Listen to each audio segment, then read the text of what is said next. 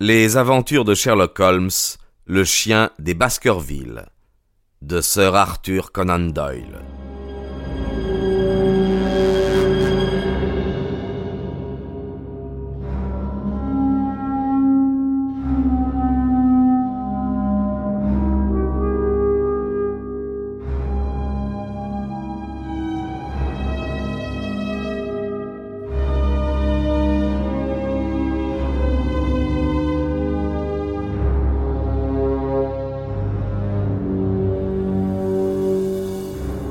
Il reprit.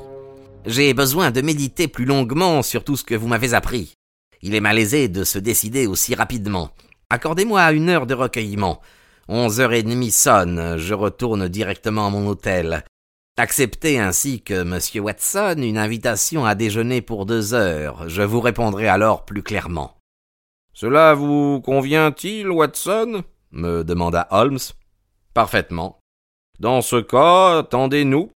Faut-il faire avancer une voiture? Je vous accompagnerai dans votre promenade, fit Mortimer. À deux heures, c'est entendu, répéta Sir Henry. Oui, à bientôt, répondîmes-nous, Holmes et moi. Nous entendîmes le pas de nos visiteurs résonner dans l'escalier et la porte de la rue se refermer sur eux. Aussitôt, Holmes abandonna son attitude rêveuse et se réveilla homme d'action. Vite. Votre chapeau, Watson, dit-il. Il courut en robe de chambre vers son cabinet de toilette, d'où il ressortit quelques secondes après en redingote. Nous descendîmes l'escalier quatre à quatre et nous nous précipitâmes dans la rue. À deux cents mètres devant nous, nous aperçûmes le docteur Mortimer et sir Henry Baskerville se dirigeant vers Oxford Street. Je demandai à mon ami Voulez-vous que je cours et que je les arrête? Gardez-vous-en bien, Watson. Votre compagnie me suffit, si la mienne ne vous déplaît pas. Ces messieurs avaient raison. Il fait très bon marcher ce matin. Holmes hâta le pas, jusqu'à ce que nous eussions diminué de moitié la distance qui nous séparait de nos nouveaux amis. Alors, laissant entre eux et nous un intervalle d'environ deux cents mètres, nous parcourûmes Oxford Street, puis Regent Street. Bientôt, Holmes poussa un cri de joie. Je suivis la direction de son regard, et je vis un hansom cab rangé le long du trottoir reprendre sa marche en avant. Un voyageur l'occupait. Voilà notre homme, s'écria Holmes. Venez vite, Watson, venez. Nous pourrons au moins le dévisager, faute de mieux. Comme dans un éclair, je vis une barbe noire broussailleuse et des yeux perçants qui nous regardaient à travers la glace du cab. Aussitôt, la trappe par laquelle on communique de l'intérieur avec le cocher s'ouvrit et un ordre fut donné. Le véhicule partit à fond de train vers Trafalgar Square. Holmes chercha immédiatement autour de lui une voiture vide et n'en trouva pas. Dans une course folle, il se jeta au milieu des embarras de la rue, mais le cab avait trop d'avance sur mon ami qui le perdit de vue peu après. Sapristi dit Holmes avec amertume en se dégageant tout haletant des fils de voiture. Ah, quelle malchance et aussi quelle imprévoyance de ma part.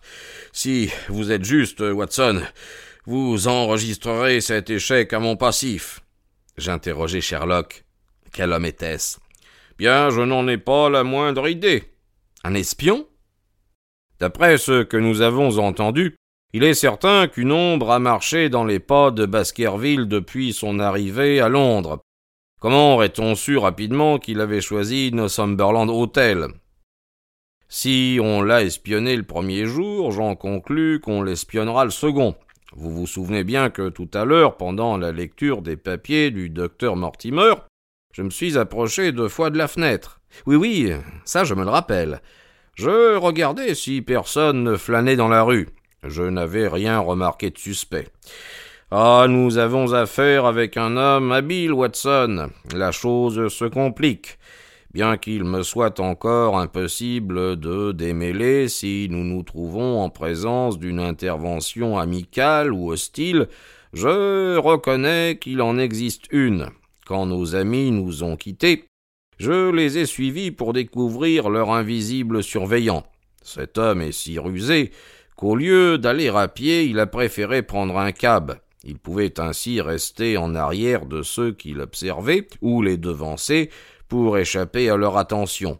Ce procédé offrait aussi l'avantage de conserver leur contact si l'envie leur venait de monter en cab. Mais il avait un désavantage évident, celui de livrer son auteur à la discrétion du cocher. Eh oui, évidemment, Watson. Quel malheur que nous n'ayons pas son numéro. Mon cher Watson, j'ai été maladroit, j'en conviens. Toutefois, vous n'imaginez pas sérieusement que j'ai oublié de l'inscrire là. Et Holmes se frappa le front. Il reprit. J'ai lu sur le câble numéro 2704, mais cela nous importe peu pour le moment. Qu'auriez-vous pu faire de plus? Si j'avais remarqué le cab, j'aurais tourné sur mes talons et pris une autre direction. J'aurais eu alors toute facilité pour en héler un autre et, à une distance respectueuse, j'aurais trotté dans les pas du premier jusqu'à Northumberland Hotel. Là, j'aurais attendu. Puis, lorsque notre inconnu aurait accompagné Sir Henry Baskerville chez lui, nous l'aurions filé à notre tour tandis que par une précipitation intempestive dont notre adversaire a su profiter avec une décision rare, nous nous sommes trahis et nous avons perdu sa trace. Tout en causant et en flânant devant les magasins de Regent Street, nous avions cessé de voir le docteur Mortimer et son compagnon. Il est inutile que nous les suivions plus loin, dit Holmes. L'ombre s'est évanouie et ne reparaîtra plus.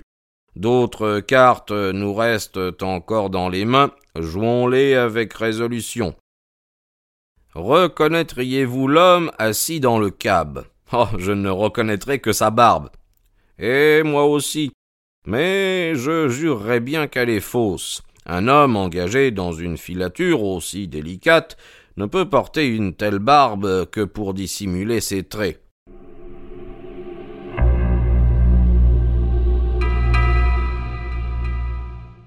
Bien, entrons ici, Watson. Holmes pénétra dans un de ces bureaux de quartier où des commissionnaires se tiennent à toute heure du jour et de la nuit à la disposition du public. Le directeur le reçut avec force salutation. Ah, Wilson, fit mon ami, je vois avec plaisir que vous n'avez pas oublié le léger service que je vous ai rendu. Ah, certes non, monsieur. Vous avez sauvé ma réputation et peut-être même ma vie. Oh, vous exagérez, mon garçon. Je me souviens que vous aviez parmi vos boys un gamin nommé Cartwright qui fit preuve d'une certaine adresse au cours de l'enquête. Oui, monsieur, oui, il est toujours ici. Bien, faites-le monter. Pouvez-vous me procurer la monnaie de ce billet de cinq livres? Un jeune garçon de quatorze ans à la mine intelligente et futée, répondit au coup de sonnette du directeur. Il vint se placer devant Holmes, qu'il regarda respectueusement. Donne-moi l'annuaire des hôtels, lui dit mon ami. Voici, Cartwright, le nom des vingt-trois hôtels qui sont dans le voisinage immédiat de Carrick Cross. Tu les vois bien. Ah oui, monsieur. Bien, tu les visiteras tous les uns après les autres. Oui, monsieur. Tu commenceras par donner au concierge de chacun d'eux un shilling. Voici vingt-trois shillings. Oui, monsieur. Tu leur demanderas de te remettre les corbeilles à papier d'hier. Tu leur diras qu'on a laissé une mauvaise adresse, un télégramme important que tu tiens à retrouver, comprends-tu? Oui, monsieur. Ce qu'il te faudra réellement chercher, ce n'est pas un télégramme, mais une page intérieure du Times dans laquelle on aura pratiqué des coupures à l'aide de ciseaux. Voilà ce numéro du Times et la page en question. Tu la reconnaîtras facilement, n'est-ce pas? Oui, monsieur, oui. Dans chaque hôtel, le concierge te renverra au garçon du hall, auquel tu donneras aussi un shilling. Je te remets encore vingt-trois autres shillings. Probablement, dans vingt hôtels sur vingt-trois, on te répondra que le contenu des corbeilles de la veille a été jeté ou brûlé. Dans les trois derniers hôtels, on te conduira des tas de papiers parmi lesquels tu devras rechercher cette page du Times. Tu as très peu de chances de la retrouver. Voici dix shillings de plus pour faire face à l'imprévu. Envoie-moi à Baker Street avant ce soir le résultat de tes investigations. Maintenant, Watson, euh, procurons-nous par télégramme l'identité du cocher qui conduit le cab de 1704. Puis, en attendant l'heure de nous présenter à Northumberland Hotel, nous entrerons dans une des expositions de peinture de Bond Street. Chapitre 5 Fil cassé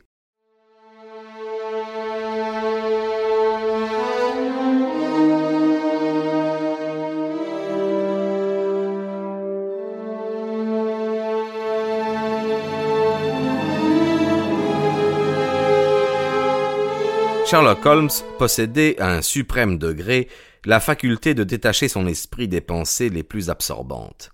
Pendant deux heures, il parut avoir oublié l'étrange affaire à laquelle nous étions mêlés, et il se plongea dans l'examen des peintures de l'école belge. Il ne voulut parler que d'art, dont il n'avait d'ailleurs que des notions très imparfaites, pendant le trajet qui séparait Bond Street de Northumberland Hotel. Sir euh, Henri Baskerville vous attend dans sa chambre, nous dit le commis de l'hôtel. Il a bien recommandé qu'on le prévienne dès que vous serez arrivé. Y aurait-il de l'indiscrétion à parcourir votre registre? demanda Holmes. Ah non, pas du tout. À la suite du nom de Baskerville, le livre ne contenait que celui de deux voyageurs, Théophile Johnson et sa famille, de Newcastle, et Madame Oldmore et sa fille de Hythe Lodge, Alton. C'est certainement le Johnson que je connais, dit Holmes au portier. Un avocat, n'est-ce pas, avec toute la barbe grise, atteint d'une légère claudication. Non, monsieur, ce Johnson est un gros marchand de charbon, euh, très ingambe, euh, à peu près de votre âge. Vous devez faire erreur sur sa profession. Ah non, monsieur, depuis plusieurs années, il descend dans cet hôtel et nous le connaissons tous. Ah, alors c'est différent.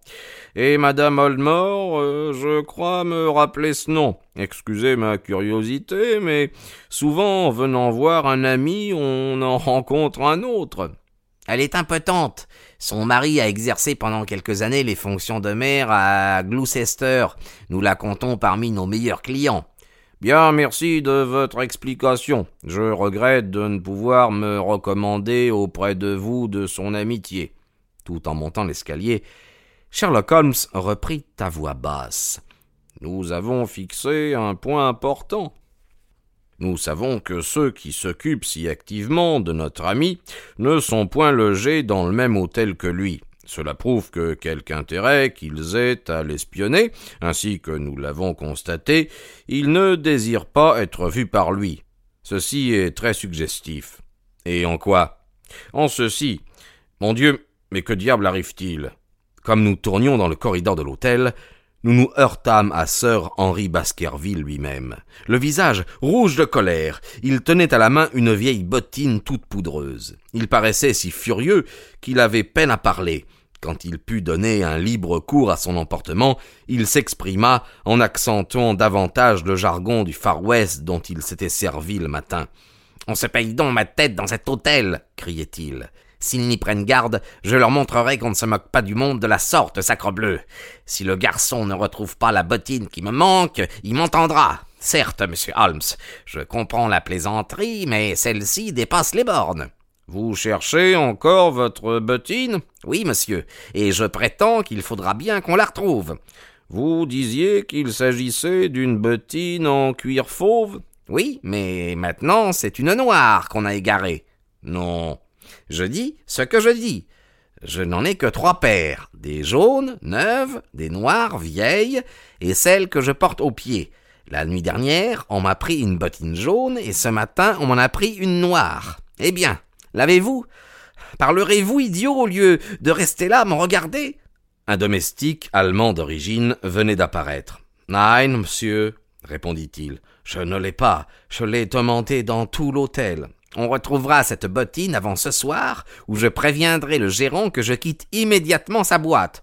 On la retrouvera, monsieur, je vous le promets, si vous teignez prendre patience. Faites bien attention que c'est la dernière chose que je consens à perdre dans cette caverne de voleurs. Je vous demande pardon, monsieur Holmes, de vous ennuyer de ces futilités.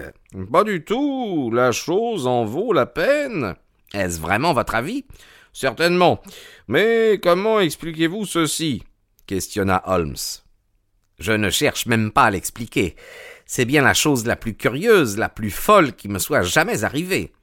La plus curieuse, euh, peut-être, euh, répliqua Holmes pensif. Qu'en concluez-vous vous-même demanda à son tour Sir Henry. Oh, rien encore, votre cas est très compliqué. Si je rapproche de la mort de votre oncle les événements qui vous sont personnels, je ne crois pas que sur les cinq cents affaires dont j'ai dû m'occuper, il y en ait une plus ardue. Mais nous tenons plusieurs fils, et il faut espérer que les uns et les autres nous conduiront à la solution. Peu importe que nous perdions du temps à débrouiller nos nombreux échevaux. Tôt ou tard nous mettrons la main sur le bon.